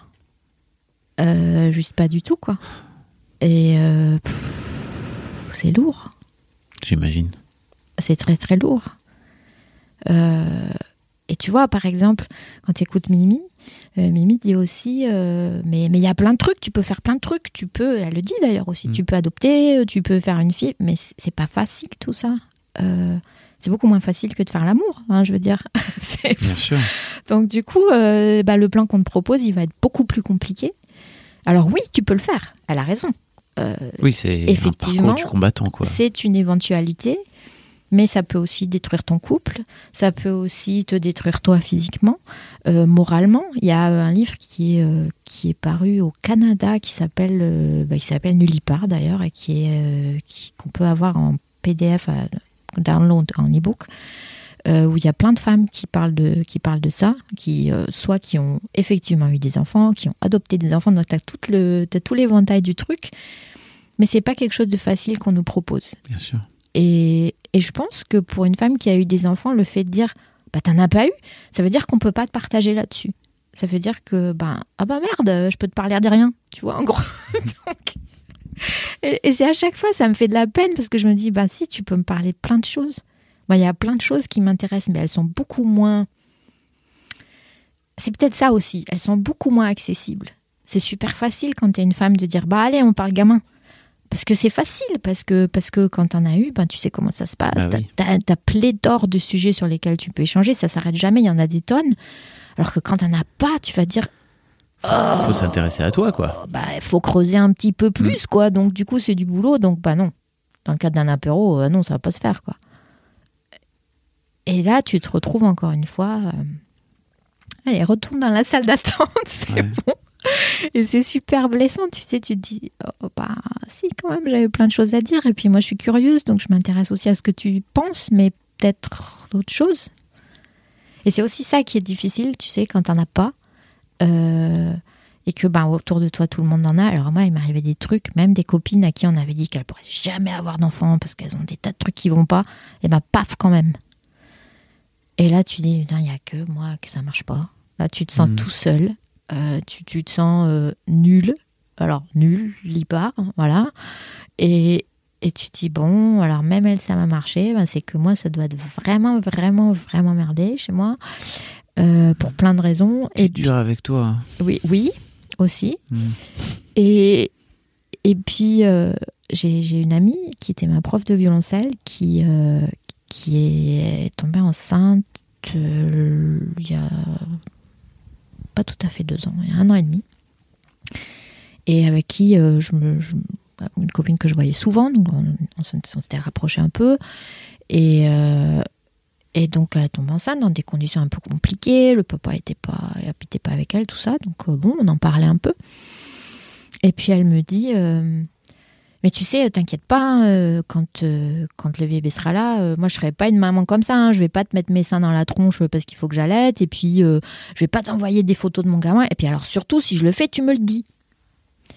Tu sais, dans ma tête, il y a une petite voix. Je me suis dit, bah, je vais pas te le dire parce que ça va te faire de la peine si ça arrive déjà. Donc, bah non, mais je peux te garantir à 99% que Mhm. tu vas m'envoyer des photos de ton bébé et que potentiellement tu vas allaiter en me mettant un de tes seins dans mon visage. Et c'est exactement ce qui s'est passé. Mais dans un espace, tu vois, je l'ai vu, j'avais l'impression qu'on faisait fast forward, tu sais, je, Mm. je l'ai vu, il y a eu le moment de la Cut. naissance, Dans un film, ça se et après, c'était pas la même personne. Et c'est ça qui se passe aussi pour nous, c'est que nous, oui, on change, mais beaucoup plus lentement, tu sais, ça se fait, bah, euh, voilà, on apprend des trucs, on grappille, on voyage, on fait des tas de choses, mais ça va pas au même rythme, on change pas au même rythme, on n'évolue pas au même rythme. Et donc pour nous aussi, c'est difficile. C'est juste pas difficile de la même manière. Alors oui, il y a plein de galères quand t'es maman. Là, je, je le crois tout de suite, euh, aucun problème. Mais on est, nous, on n'est pas pareil, mais ça veut pas dire qu'on n'a pas de galère non plus. Tu Ah oui. Et ça veut pas dire qu'on veut pas en parler. Ça veut juste dire que la disponibilité des mamans n'est plus la même qu'avant. Et donc, du coup, nous, on se retrouve quand même dans un vide. Et ça, c'est difficile. Elsa, merci beaucoup de revenir. Eh ben, merci de me faire revenir. Je fais jamais ça, tu sais. Non mais vraiment, je fais jamais ça. C'est-à-dire que vraiment, en gros, euh, j'avais un déj juste après notre euh, notre interview Ouais, tu m'avais dit. et je l'avais et sur le moment, tu vois, j'avais la sensation d'avoir euh, bouclé l'interview et que ça- j'avais terminé et tout. Je vais faire mon déj et tout, je reviens j'étais en repensant un petit peu à, no- à notre discussion, je me dis mais j'ai pas fini en fait. Et c'est marrant parce que je suis sortie, j'avais la même sensation. Je me suis dit, ah, c'était trop bien. Je descends l'avenue, je sais plus comment elle s'appelle, et, euh, et j'arrive au café. Je me dis, ah mince, il y avait encore ça, il y avait encore ça, hum, j'ai pas dit. Ouais, mais quand même, c'était bien. Alors ça, d'expérience, je sais que les gens ont toujours la sensation d'avoir oublié des trucs. Et ouais. Mais moi, j'ai jamais eu la sensation, et j'en ai fait vraiment beaucoup, d'avoir, ok. euh, de pas avoir conclu une interview. Donc ça m'a un peu saoulé. Merci beaucoup de revenir. Je t'ai proposé de revenir. Ah ouais, moi j'ai adoré. Je me suis dit, ah mais trop cool, génial. C'était il y a une semaine. Ouais. Comment, Poil. comment déjà, est-ce que il s'est passé des trucs dans ta vie euh, par rapport au à ce sujet? Est-ce que cette, cette discussion a créé des trucs chez toi? Ouais, parce que pour moi, euh, bah, ça a commencé en fait quand je t'ai écrit, donc ça a commencé plus tôt. Après, je me suis dit, bon, c'est un peu comme tous les trucs qui ont été importants dans ma vie que j'ai fait, je l'ai fait, puis après j'oublie. Mm. Et puis après, il y a des conséquences où il n'y en a pas. Et, euh, et là, le fait est donc que tu m'as invité. Et, et pour moi, ça avait commencé là, parce que c'était pour moi le moment où j'ai touché un fond. Alors, je sais pas si c'est le fond, le fond, le fond, mais j'en ai touché un. Et je me suis dit, non, il faut que ça change. Ça va pas continuer comme ça. Et donc euh, j'étais continu, j'étais en train de, euh, j'étais en train, enfin j'écoutais des podcasts, beaucoup, les tiens entre autres. Et je me suis dit, euh, il y avait entre autres un podcast qui s'appelait euh, Sois sage et parle fort, je crois. Mhm. Et c'est euh, et c'est cette expression où je me suis dit, sois sage, oui, beaucoup, beaucoup. je suis le parfait caméléon. Tu sais, comme tu me disais à un moment d'interview, tu m'as dit, mais mais ça va, ça, ça va, ça a l'air de bien aller. Et je me dis, mais pas du tout. pas du tout, du tout. Et je me suis dit, bon, donc il manque parle fort. Et donc pour moi, du coup, c'était, il y- avait quelque chose de logique de dire, bon, euh, il faut que je partage, il Mhm. faut que je le dise, il faut que ça sorte. Et donc c'était ça. Et, euh, et une fois que je l'ai eu fait, donc quand je suis sortie, j'avais, euh, j'avais cette impression de, je l'ai fait, ça y est, et puis d'un coup, ok, et maintenant, il faut que ça continue. donc du coup, quand tu m'as dit reviens, je dit, d'accord, je reviens. Je sais pas, tu serais invité toutes les semaines, hein, tu sais. Dommage. Dommage. Ou alors, tu peux lancer ton propre podcast, mais ça, c'est autre chose. C'est complètement autre chose. Je suis, pas, je suis pas sûre que ça soit. euh, je suis pas sûre que ça soit mon média, mais tu m'as donné des idées et donc euh, il y a des choses, qui- il y a des choses qui vont suivre. Ok. Je sais pas si tu vas en parler, mais y a- tu m'as dit un truc euh, juste après qu'on ait coupé, c'est que tu m'as tu m'as dit que t'avais pas, t'en avais pas parlé à ton mari, que tu venais me voir. J'en ai pas parlé à mon mari parce que, euh, ben, d'une part, il parle pas français, donc euh, j'aurais fait une émission, je serais dit, bah, t'as vu, c'est moi qui parle, tu comprends rien. et j'avais pas envie de traduire. Et ça aussi, ça dit beaucoup de choses. Parce qu'en fait, j'ai quitté la France donc il y a 25 ans. Donc j'ai passé plus de temps à l'étranger que dans mon pays natal. Et, et je me rends compte qu'il faut que je revienne. Parce que je me rends compte qu'il y a des choses qu'il faut que je change, euh, qu'il y a des choses qu'il faut que je dise, et je peux pas les dire dans une autre langue que ma Mhm. langue maternelle. Donc, euh, donc pour moi, voilà, il y avait ça.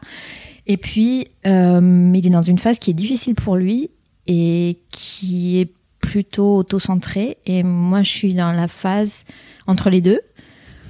Où il faut vraiment que ça sorte. Et, et je me voyais pas lui expliquer, écoute, euh, voilà, je vais parler de trucs euh, qui vont être personnels, mais que je vois plutôt comme des choses qui m'appartiennent à moi.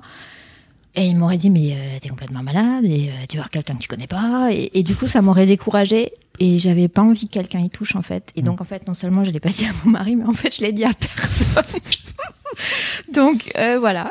Et parce que, parce que vraiment, je voulais que ce soit un moment à moi toute seule. Enfin, que je partage avec toi, évidemment, mais, mais Non, mais puis à toi toute seule, oui. Voilà. Oui, Donc je euh, comprends. c'était mon truc. Et peut-être que je lui dirai, mais peut-être que je lui dirai pas. J'ai pas encore décidé. le- D'accord. Pour revenir à cette interview pas terminée, moi, en fait, en vrai, j'ai envie de te poser une seule question, et puis on va voir euh, à partir de là d'où ça vient, mais c'est comment ça va aujourd'hui? J'ai beaucoup réfléchi à cette question. J'ai complètement oublié de te demander ça. Euh, ben en fait, ouais, j'ai beaucoup réfléchi à cette question parce que déjà j'y réfléchissais avant. euh, et, et quand tu me l'as posée, je me suis dit ah, il a trouvé la bonne. ah. Et euh, en fait, j'ai envie de te dire, j'ai un pied dans une chaussure et l'autre dans l'autre. C'est-à-dire que il y a toute une partie de moi qui est super vulnérable et qui est toujours. Je sais pas si tu connais le de Françoise Dolto, le livre qui s'appelle Le complexe du homard. Mhm. La carapace. Euh, voilà, mais j'en ai pas. Et donc du coup, je me balade en fait depuis très très longtemps avec une carapace dans laquelle on a foutu des coups, plein de coups. Euh, depuis en fait depuis plus ou moins toujours. Alors ça sonne un peu tragique, évidemment, j'ai pas passé euh, euh, des années à pleurer dans mon coin, mais quand même, je me suis pris plein de coups. Euh, que ça soit dans le milieu euh, préscolaire, scolaire, euh, post-scolaire, professionnel, il y a toujours eu des coups plus ou moins importants. Et puis en plus dans le milieu, enfin dans, le, dans, ma féminité, si tu veux aussi, donc... et je me suis retrouvée en fait à la fin de cette phase, hum, milieu 2022, où j'ai commencé à me dire, ça va pas du tout, il faut aller voir quelqu'un. J'ai commencé à avoir des pensées euh, dont j'étais pas très fière. Suicidaire? Euh, voilà, pour, pour Non, citer mais- le chanteur. Et, euh, et le pire, c'est que personne m'a pris au sérieux. Enfin, je suis allée voir, euh, j'en ai parlé. Je dis, mais je, je sens que ça va pas. Je, je sais pas, j'ai des pensées bizarres. C'est pas mon, je suis pas comme ça d'habitude. On a Euh, parlé à qui? J'en ai parlé à une amie et j'en ai parlé au psy. À ton psy? Ouais, que la même qui m'a posé la question de pourquoi êtes-vous au monde Ah oui. et, et elle m'a regardé, je- et bah, elle m'a regardé comme si je disais, je sais pas, je pensais qu'en sortant j'allais faire les courses chez Aldi, tu vois. Et, et, je lui ai redemandé, je lui ai dit, mais je sais pas, vous trouvez ça normal? Et elle me dit, oh, enfin, oh, on va pas en faire un plat, quoi. Et là, je me suis dit, euh, ben, ben, ok, d'accord. Ah ouais. Et donc, voilà. Donc, donc il y avait ça et et il y a toujours. Et je me suis dit bon, c'est pas moi. Je sais bien qu'il y a un truc qui va pas. Il y a un truc qu'il faut que je prenne au sérieux. Et c'est là que je me suis dit ok. Il y a aussi un truc, c'est que cette femme, elle travaille pas dans la langue maternelle. Et c'est là où j'ai commencé à me dire ok, c'est parce qu'il y a un point que sémantiquement ou linguistiquement, elle peut pas toucher et elle y arrivera pas, quoi qu'elle me demande, parce qu'il y a toujours un truc qui va traduire. Et, et pour moi, ça marche pas. Mhm. Et donc, je me suis dit, bon, bah, faut que j'aille chercher ailleurs. Et donc, bah, j'ai cherché de l'aide, euh, j'ai cherché de l'aide euh, sur les podcasts, j'ai cherché de l'aide sur Internet. Je suis toujours en train de chercher, j'ai pas fini de chercher.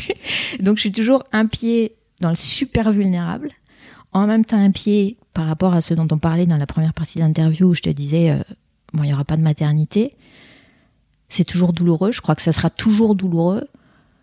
Mais je suis en train de me dire, ben, il y, a- quand même une vie, quoi. je, je suis pas crevée, donc ça va. Tu vois, il y a un côté qui se dit, bon, c'est mort. Et un autre côté qui se dit, mais, euh, mais pas du tout. Euh, Il y a plein de trucs à faire. Et au contraire, avec, avec toute cette liberté, bah, je suis pas obligée d'écouter les gens, je suis pas obligée de jouer le caméléon, je suis pas obligée de dire, ah, mais je veux absolument rentrer dans ce moule, mais je ne peux pas. Euh, bah, bah merde, j'ai envie de dire, tu vois. j'ai envie de dire, bah, bah non. Et puis, euh, puis j'ai je suis sûre qu'il y a plein d'autres choses que je peux faire et il y a plein d'autres choses que je peux offrir et que j'ai envie d'offrir et j'ai pas envie qu'on m'en empêche du coup.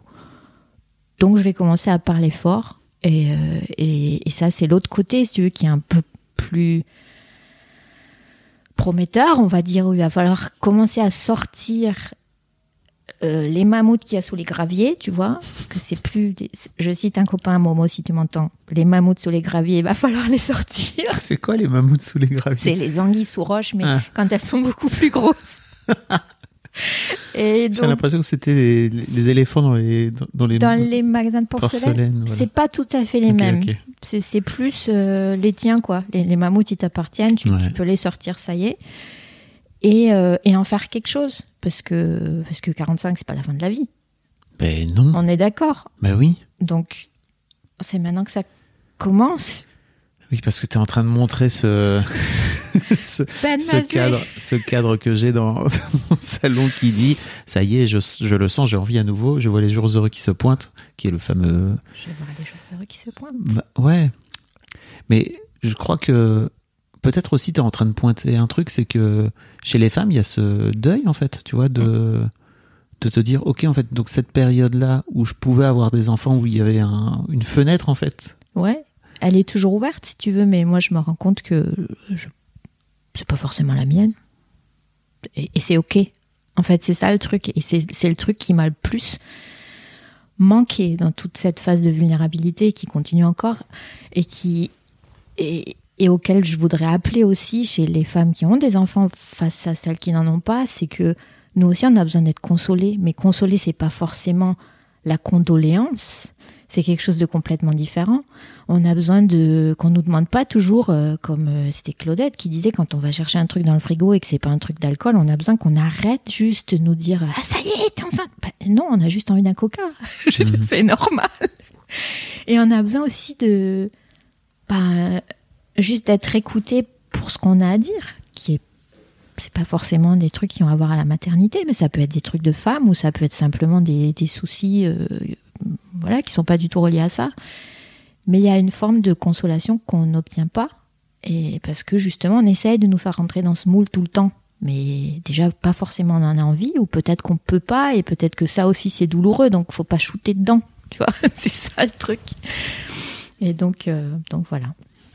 L'autre truc que j'ai oublié de te demander, et là vraiment je me suis dit, mais Fab, t'es nul parce que elle t'a tendu une perche et là t'es complètement passé à côté. J'ai fait ça moi? Non, moi. Oui, tu m'as tendu une perche, oui. D'accord. C'est que cette fameuse phrase de ta psy là, pourquoi es-tu au monde Mm. T'as l'impression aujourd'hui, j'ai bien compris qu'elle t'avait emmerdé cette question. Ouais, ouais, ouais. Mais est-ce que t'as l'impression aujourd'hui que tu comprends un peu mieux ce qu'elle voulait dire et est-ce que tu comprends un peu mieux, après tout ce que tu viens de me raconter là, pourquoi c'est important de, de faire ce constat-là et de se dire, ok, pourquoi je suis au monde en fait? Pas encore tout à fait. Ok. Euh, c'est un peu quand t'es- tu rentres dans un tunnel, tu sais qu'il y a un truc au bout. T'en es parfaitement certain que tu vas pas atterrir dans un mur. Mais je le vois pas encore et je vois qu'il y a plein de détours et j'y suis pas encore. Je, je comprends le sens, j'ai bien vu. À ton, quand tu m'as regardé, tu me dis mais, mais oui, évidemment. J'ai dit eh oui, oui, mais tu es beaucoup plus loin que moi, Fabrice. Tu Ah, as déjà dit- une longue barbe blanche. J'ai pas dit, c'était pas du tout. euh, Non, en fait, tu, tu m'as dit que cette question t'avait énervé Ouais. et je comprends pourquoi elle t'a énervé. Hein. Mais je trouve que c'est une bonne question qu'elle t'a posée à ce moment-là. oui. Peut-être pas dans le bon timing, j'en sais rien en fait. Pas du tout. Parce que moi, j'y suis allée super vulnérable. Ouais. J'y suis allée et je suis toute pétée. Euh, j'ai mes rayures de zèbre, ça fait des zigzags et voilà, je, je sais plus. Enfin voilà. Et elle me balance la question de quand t'es déjà le zèbre avec tes rayures bien parallèles. Mais euh, ben non, Mais t'as pas, t'auras jamais des rayures bien parallèles, enfin. un petit peu. ben non. Mais peut-être pas. Mais t'as déjà vu un zèbre se changer? Il change pas, il est juste. Comment tu le sais? Ben, un zèbre, c'est un zèbre, il est né comme ça avec ses rayures, il va Oui. pas changer, quoi. Je sais bien, mais. Pas, mais il y a pas un moment donné où le zèbre dit alors attends bouge pas, je vais mettre mes, ray- je vais mettre mes rayures bien ça, parallèles. Tu sais pas. Bah non. Enfin je sais pas, la science s'en aurait parlé quand même. Peut-être. Mais tu vois c'est ça aussi je trouve. Je, je me dis que en t'écoutant et tout, je me dis que c'est ça aussi, c'est que t'attends un truc qui va peut-être venir, alors qu'en fait en vrai il est déjà en toi, tu vois. T'attends Oui. de ranger tes rayures, mais non en fait tes rayures elles vont pas bouger, t'es comme t'es. Oui, et là, tu as complètement raison, mais j'ai pas encore fini d'écouter le podcast. J'avais fait que deux jours. Donc, je suis à l'introduction Ah, du mois de novembre. tu parles du podcast Trouver sa raison d'être. Ben oui, là, t'en es déjà au 29, je sais, je suis en retard, mais je pouvais pas tout faire. Mais oui je sais bien. c'est pas. Je suis même pas sûr qu'à la fin tu trouves, hein, tu vois. C'est juste. euh, c'est Non, mais au un moins ça qui est m'aide. intéressant. Au moins ça m'aide parce que moi, ce qui m'a, en fait, ce qui m'a énervé dans le truc, c'est que euh, pour moi, c'était pas le bon moment. J'avais envie de parler d'autres choses. J'ai pas osé lui dire parce qu'elle m'a balancé ça en fin de séance, genre euh, vraiment deux minutes avant la fin. J'étais dans- déjà dans mon manteau et tout, et et c'était genre bon bah à la prochaine parce qu'on n'avait pas de rendez-vous fixé ni rien. J'ai dit mais ah, mais n'importe quoi. Mm. Et j'avais envie qu'on me décortique un peu le truc, qu'on m'amène à, à réfléchir, qu'on me dise, ben voilà, c'est- bien que tu sois là quand même. Alors que moi, j'étais dans la phase où je me disais, mais c'est pas du tout bien que je sois là, je sers à rien dans ce monde. Donc, je balance la question, Ouais. pourquoi vous êtes? Et moi, je lui ai vraiment répondu, j'ai pas demandé à y être. On m'a pas demandé mon avis. Ouais. Et sortez-moi de là, quoi, je suis dans le mauvais film. Et tu vois, c'était ça ma réponse. Et, et, voilà, ça m'énervait. Mais ça, de toute façon, on te demande jamais à venir au monde. Hein. Et oui, je sais bien, Et les enfants que tu fais, ils ont pas demandé non plus, quoi. j'ai appris. j'ai appris. Mais après, je donne un conseil pour les gens peut-être qui écoutent. Je trouve, je trouve ça intéressant, tu vois, quand t'as ta psy qui te ou ton psy qui te pose une question qui te secoue, de revenir. Alors, j'ai bien compris que c'était pas forcément la, la- là où le bon psy pour toi par rapport à la langue et tout, mais hum, je trouve ça intéressant de revenir et de dire. Alors, tu vois, cette question-là, elle m'a énervé. Enfin, tu vois, dans la séance d'après, Ouais. elle m'a secoué. En fait, je trouvais que c'était pas le bon timing, voire même de lui dire t'es qu'un con, t'es qu'une conne. Ta question, elle est complètement à côté de la plaque et voilà pourquoi. C'est toujours cool. Ça permet d'avancer au moins. Ouais, et le truc, c'est que là, il y a le caméléon qui, qui vient dans l'image. Mhm. qui dit, mais non, si je dis ça, elle va me trouver naze. Et, euh, et j'ai pas envie. Et il faut qu'on continue à travailler ensemble. Et donc, je vais pas lui dire ce que je pense. Parce que là, tu vois le truc, quoi. Donc, Ah oui, t'avais raison. C'est comme si tu vas chez le dentiste et tu dis j'espère que j'ai les dents toutes nickel, hein, parce que vraiment. ben ouais, mais tu rigoles, mais je lui dis au dentiste. non, mais je suis comme ça. moi. je me lave les dents trois fois avant d'y aller. Je dis, mais non, mais il n'y a pas de tartre. Hein, il y en a pas. Hum Il y en a pas. Que je suis parfaite. C'est ça, c'est chiant d'être parfait, en fait, faut le dire. Ouais. D'ailleurs, c'est pas possible. C'est chiant fait. de vouloir être parfait, C'est ça. à tout prix. Et Oui. surtout pour les autres. Oui, C'est encore plus chiant. Aussi. Je suis très chiante, mais je commence à assumer. Ça va. Ouais, très chiant envers toi surtout. Oui, C'est pas envers les autres. je sais. Ouais, c'est c'est ça. Ok. En fait, un dernier truc, c'est que tu disais tout à l'heure que il te reste encore plein d'années à vivre, que t'as que 45 ans et que t'as encore euh, toute ta tête et toutes tes Mes jambes. bras et mes jambes. Toutes mes jambes. Et effectivement, la vie, elle est encore longue. Ouais. Euh, mais surtout, je crois que il y a un truc que tu tu captes pas, c'est que effectivement, t'as pas d'enfant et j'imagine à quel point c'est un, un un truc qu'on te retire peut-être, tu vois. Mais c'est surtout une liberté folle à laquelle t'as accès toi aujourd'hui, qui est bah t'as pas d'enfant. C'est-à-dire Ouais. que c'est une contrainte en moins dans ta vie qui est euh, immense, quoi. Qui est très très En grande et termes de très li- très longue. en termes de liberté. Mais on te la présente pas du tout comme ça, en fait. Mhm. Le truc, c'est que, c'est que moi, j'ai eu besoin de d'arrêter de parler à un certain nombre de personnes, en fait. Alors, pas, pas dramatiquement comme je le dis, mais de, me- de prendre de la distance par rapport à un certain nombre de personnes parce que tout ce qu'on me présentait comme modèle, pour moi, c'était des modèles d'échec. C'était des trucs où t'as pas fait quelque chose. Donc, t'auras pas quelque chose. Donc, il te manque quelque chose. Voilà. C'est toujours le truc de négatif, négatif, négatif. Et en fait, il y avait personne qui me disait, ben, ce que tu viens de me dire, c'est-à-dire, euh, mais attends, euh, cinq minutes, euh, ça va. Enfin, il y a un plan que t'as pas fait, mais il y a mille plans à côté que tu peux faire. Et il m'a fallu un temps fou pour réaliser ça, quoi. Pour réaliser que, ben, n'importe quoi.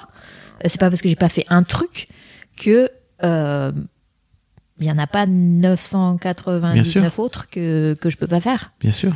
Et donc, euh, bah, c'est un truc super limitant, en fait, que que qu'on te balance socialement, qu'on te balance un peu partout, que voilà, tu regardes deux ou trois actrices que t'aimes bien et tu c'est un compte à rebours, tu dis ah ouais, ok, elle a 30 ans, elle a 32 ans, c'est pour bientôt et paf, après ça tombe et tu dis ah, il y en a une de moins, voilà.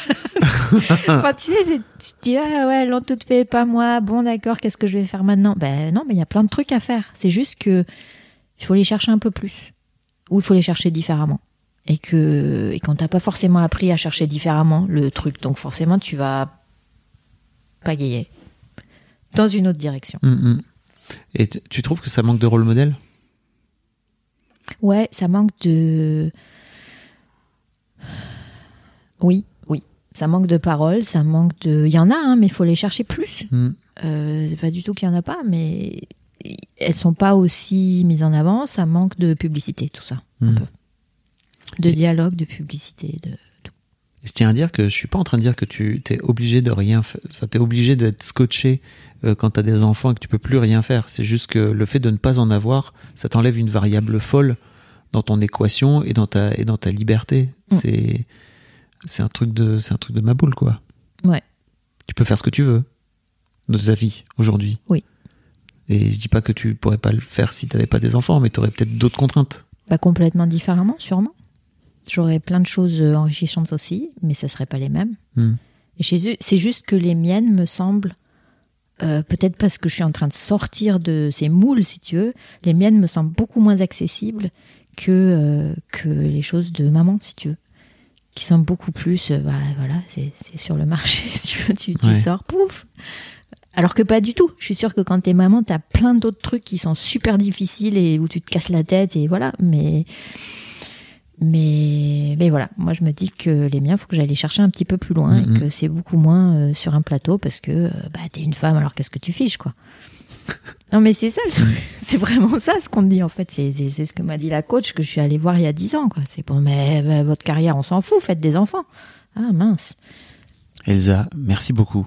Franchement, pour ce témoignage ultra précieux. J'ai vraiment, et je pèse mes mots, hein, quand Merci. je dis ultra précieux, c'est que, euh, effectivement, on, on entend beaucoup de, de jeunes femmes euh, qui veulent pas d'enfants, qui ont pas d'enfants, qui sont, et qui, comme tu dis, un peu comme Mimi, quoi, tu vois, qui ont 15 ans de moins que toi. Et on sent bien, euh, comme tu disais, tes bosses et Les creux et les postes. tes creux, tes bosses. Les flaques. les grosses postes. En tout cas, merci beaucoup. C'était c'était adorable et très touchant. Franchement, tu, je, je, je crois que ce, ça, ça va parler à plein de gens. Ben, j'espère. Un grand merci à toi, c'était cool. Merci à toi. Un grand merci à toi d'avoir écouté jusqu'au bout. N'hésite pas à t'abonner au podcast dès maintenant pour ne manquer aucun épisode. Tu trouveras tous les liens dans les notes de cet épisode justement. Tu pourras également retrouver chaque veille d'épisode un extrait qui, je l'espère, te donnera envie d'écouter l'épisode complet le lendemain. Si tu découvres et que tu aimes ce podcast, tu devrais aussi aimer mes autres podcasts. Je t'invite donc à aller voir dans les notes de cet épisode ou sur fabflorent.com, f a b f l o r e n t.com, tu verras, il y a tout un choix. Je te mets aussi dans les liens comment t'abonner à ma newsletter où je t'envoie régulièrement des nouvelles, comment te connecter à mon Discord, comment me contacter ou encore mes différents réseaux sociaux, etc. etc. Tu l'as quoi. Merci encore pour ta précieuse écoute et d'ici au prochain épisode, je te souhaite une très belle vie.